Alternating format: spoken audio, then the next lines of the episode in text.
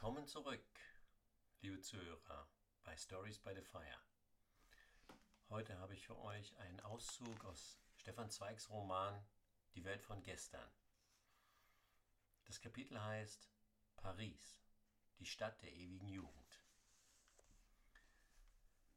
Und nirgends hat man die naive und zugleich wunderbar weise Unbekümmertheit des Daseins beglückter empfinden können als in Paris wo sie durch Schönheit der Form, durch Milde des Klimas, durch Reichtum und Tradition glorreich bestätigt war.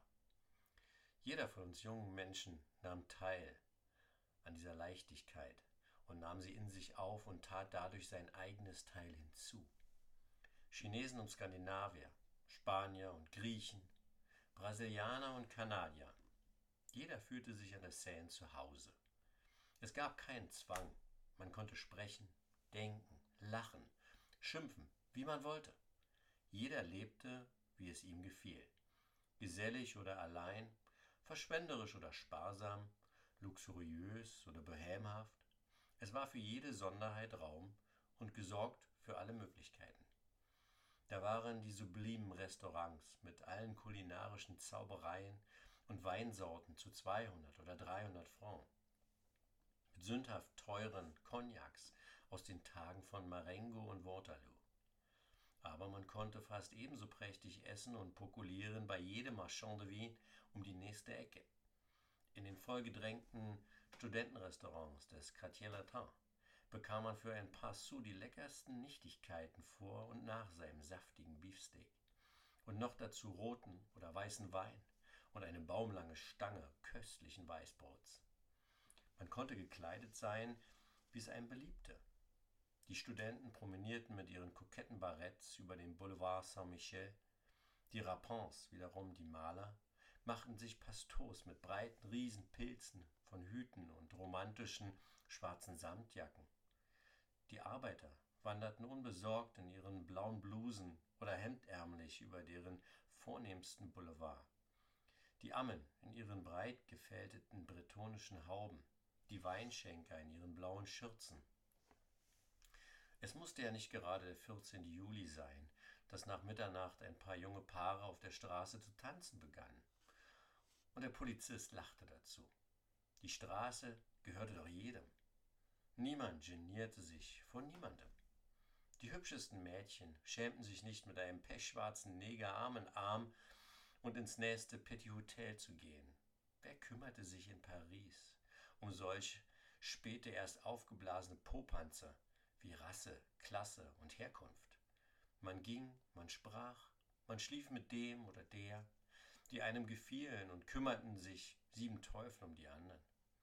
Ach, man musste zuvor Berlin gekannt haben, um Paris recht zu lieben, musste die freiwillige Servilität Deutschlands mit seinem kantigen und schmerzhaft scharf zugeschliffenen Standesbewusstsein erlebt haben, wo die Offiziersfrau nicht mit der Lehrersfrau und diese nicht mit der Kaufmannsmadame und diese schon gar nicht mit der Arbeiterfrau verkehrte. In Paris aber ging das Vermächtnis der Revolution noch lebendig im Blut um. Der proletarische Arbeiter fühlte sich ebenso als freier und vollwichtiger Bürger wie ein Brotgeber, der Kellner schüttelte im Café dem galonierten Generalkollegial die Hand, Fleißige, solide, saubere Kleinbürgersfrauen rümpften nicht die Nase über die Prostituierte auf demselben Gang, sondern schwatzten täglich mit ihr auf der Treppe, und ihre Kinder schenkten ihr Blumen. Einmal sah ich, wie in ein vornehmes Restaurant, La Rue bei der Madeleine, von einer Taufe reiche normannische Bauern kamen. Sie donnerten mit schweren Schuhen wie mit Hufen in der Tracht ihres Dorfes herein, das Haar so dick pomadisiert, dass man es bis in die Küche roch. Sie redeten laut und wurden immer lauter, je mehr sie tranken, und stuften ungeniert lachend ihre dicken Frauen in die Hüften. Es störte sie nicht im mindesten, als richtige Bauern zwischen blanken Frecken und großen Toiletten zu sitzen. Aber auch der spiegelblank rasierte Kellner rümpfte nicht die Nase, wie er es in Deutschland oder England bei so dörfischen Gästen getan hätte sondern servierte ihn ebenso höflich und tadellos wie den Ministern oder Exzellenzen und dem Maître d'Hôtel machte es sogar Spaß, die etwas burschikosen Gäste besonders herzlich zu begrüßen. Paris kannte nur ein Nebeneinander der Gegensätze. Kein Oben und Unten. Zwischen den Luxusstraßen und den schmutzigen Durchlässen daneben lief keine sichtbare Grenze. Und überall ging es gleich belebt und heiter zu. In den Höfen der Vorstadt musizierten die Straßenmusikanten, von den Fenstern hörte man die Midinets bei der Arbeit singen. Immer lag irgendwo ein Lachen in der Luft oder ein gutmütig freundlicher Zuruf. Wenn da und dort zwei Kutscher einander engulierten, schüttelten sie sich nachher die Hände, tranken ein Glas Wein zusammen und knackten dazu ein paar der spottbilligen Austern auf. Nichts war schwierig oder steif. Die Beziehungen zu Frauen knüpften sich leicht an und lösten sich leicht. Jeder Topf fand seinen Deckel jeder junge Mensch eine fröhliche und nicht durch Prüderie gehemmte Freundin. Ach, was lebte man schwerelos, lebte man gut in Paris und insbesondere, wenn man jung war. Schon das bloße Flanieren war eine Lust und zugleich eine ständige Lektion, denn alles stand jedem offen. Und man konnte bei einem Bukinisten eintreten und eine Viertelstunde in den Büchern blättern, ohne dass der Händler knurrte und murrte. Man konnte in die kleinen Galerien gehen und in den Bric-à-Brac-Geschäften alles umständlich gustieren, konnte im Hotel Drouot bei den Versteigerungen schmarotzen und in den Gärten mit den Gouvernanten plaudern. Es war nicht leicht innezuhalten, wenn man einmal ins Bummeln gekommen war. Die Straße zog einen magnetisch mit und zeigte kaleidoskopisch unablässig etwas Neues. War man müde, so konnte man auf der Terrasse eines der 10.000 Kaffeehäuser sitzen und Briefe schreiben, auf dem unentgeltlich gegebenen Briefpapier und dabei von den Straßenverkäufern sich ihren ganzen Kram von Narrheit und Überflüssigkeit explizieren lassen. Schwer war nur eines, zu Hause zu bleiben oder nach Hause zu gehen, besonders wenn der Frühling ausbrach. Das Licht silbern und weich über der Seine glänzte, die Bäume auf den Boulevards sich grün zu Buschen begannen und die jungen Mädchen jedes ihr Veilchensträußchen für einen Sou angesteckt trugen. Aber es musste wahrhaftig nicht gerade fröhlich sein, damit man in Paris guter Laune war. Die Stadt war zur Zeit, da ich sie kennenlernte, noch nicht so völlig zu einer Einheit zusammengeschmolzen wie heute, dank der Untergrundbahnen und Automobile. Noch regierten hauptsächlich die mächtigen, von schweren, dampfenden Pferden gezogenen Omnibusse den Verkehr. Allerdings bequemer war Paris kaum zu entdecken als vom Imperial, vom ersten Stock dieser breiten Karossen oder aus den offenen Droschken, die ebenfalls nicht allzu hitzig fuhren.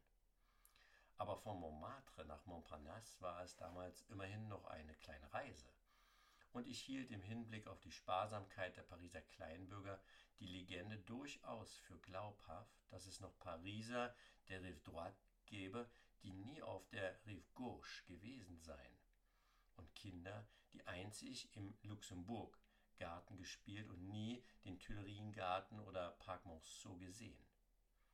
Der richtige Bürger oder Concierge blieb gerne chez soi, in seinem Quartier, er schuf sich innerhalb von Groß-Paris sein kleines Paris.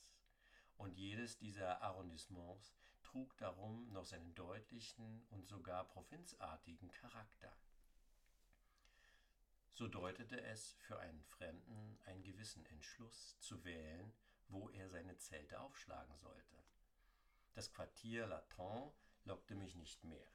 Dorthin war ich bei einem früheren kurzen Besuch als Zwanzigjähriger gleich von der Bahn aus gestürzt. Am ersten Abend schon hatte ich im Café Vachette gegessen und mir ehrfürchtig den Platz Verlaines zeigen lassen und den Marmortisch, auf den er in der Trunkenheit immer mit seinem schweren Stock zornig hieb, um sich Respekt zu verschaffen. Ihm zu Ehren hatte ich unalkoholischer Akolut ein Glas Absinth. Obwohl dies grünliche Gebräu mir gar nicht mundete, aber ich glaubte als junger, ehrfürchtiger Mensch mich verpflichtet, im Quartier Latin mich an das Ritual der lyrischen Dichter Frankreichs halten zu müssen. Am liebsten hätte ich damals aus Stilgefühl im fünften Stock in einer Mansarde bei der Sorbonne gewohnt, um die richtige Cartier-Latin-Stimmung, wie ich sie aus den Büchern kannte, getreulicher miterleben zu können. Mit 25 Jahren dagegen empfand ich nicht mehr so naiv romantisch. Das Studentenviertel schien mir zu international, zu unpariserisch. Und vor allem wollte ich mir mein dauerndes Quartier schon nicht mehr nach literarischen Reminiszenzen wählen, sondern um möglichst gut meine eigene Arbeit zu tun. Ich blickte mich sogleich um. Das elegante Paris, die Champs-Élysées, boten in diesem Sinne nicht die geringste Eignung, noch weniger das Quartier um das Café de la Paix, wo alle reichen Fremden des Balkans sich Rendezvous gaben und außer den Kellnern niemand Französisch sprach. Er hatte die Stille von Kirchen und Klöstern umschattete Sphäre von Saint-Sulpice, wo auch Rilke und Suarez gerne wohnten, für mich Reiz. Am liebsten hätte ich auf der Ile Saint-Louis Hausung genommen, um gleicherweise beiden Seiten von Paris, der Rive droite und der Rive gauche, verbunden zu sein. Aber im Spazierengehen gelang es mir, gleich in der ersten Woche etwas noch Schöneres zu finden. Durch die Galerien des Palais schlendernd entdeckte ich, dass unter dem 18. Jahrhundert von Prinz Egalit ebenmäßig gebauten Häusern dieses riesigen Karrees ein einziges, einstmals vornehmes Palais zu einem kleinen, etwas primitiven Hotel herabgekommen war. Ich ließ mir eines der Zimmer zeigen und merkte entzückt, dass der Blick vom Fenster in den Garten des Palais Royal hinausging, der mit Einbruch der Dunkelheit geschlossen wurde. Nur das leise Brausen der Stadt hörte man dann undeutlich und rhythmisch wie einen ruhelosen Wogenschlag an eine ferne Küste. Im Mondlicht leuchteten die Statuen und in den ersten Morgenstunden trug manchmal der Wind von den nahen Hals einen würzigen Duft von Gemüse her. In diesem historischen Geviert des Palais Royal hatten die Dichter, die Staatsmänner des 18. des 19. Jahrhunderts gewohnt. Quer gegenüber war das Haus, wo Balzac und Victor Hugo so oft die hundert engen Stufen bis zur Mansarde der von mir so geliebten Dichterin Marceline des Bord Valmont emporgestiegen waren. Dort leuchtete Marmorn die Stelle, wo Camille Desmoulins das Volk zum Sturm auf die Bastille aufgerufen. Dort war der gedeckte Gang, wo der arme kleine Leutnant Bonaparte sich unter den promenierenden, nicht sehr tugendhaften Damen eine Gönnerin gesucht. Die Geschichte Frankreichs sprach hier aus jedem Stein.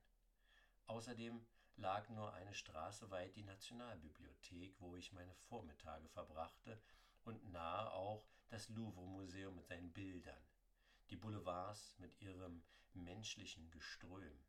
Ich war endlich dort, wohin ich mich gewünscht, dort, wo seit Jahrhunderten heiß und rhythmisch der Herzschlag Frankreichs ging, im innersten Paris.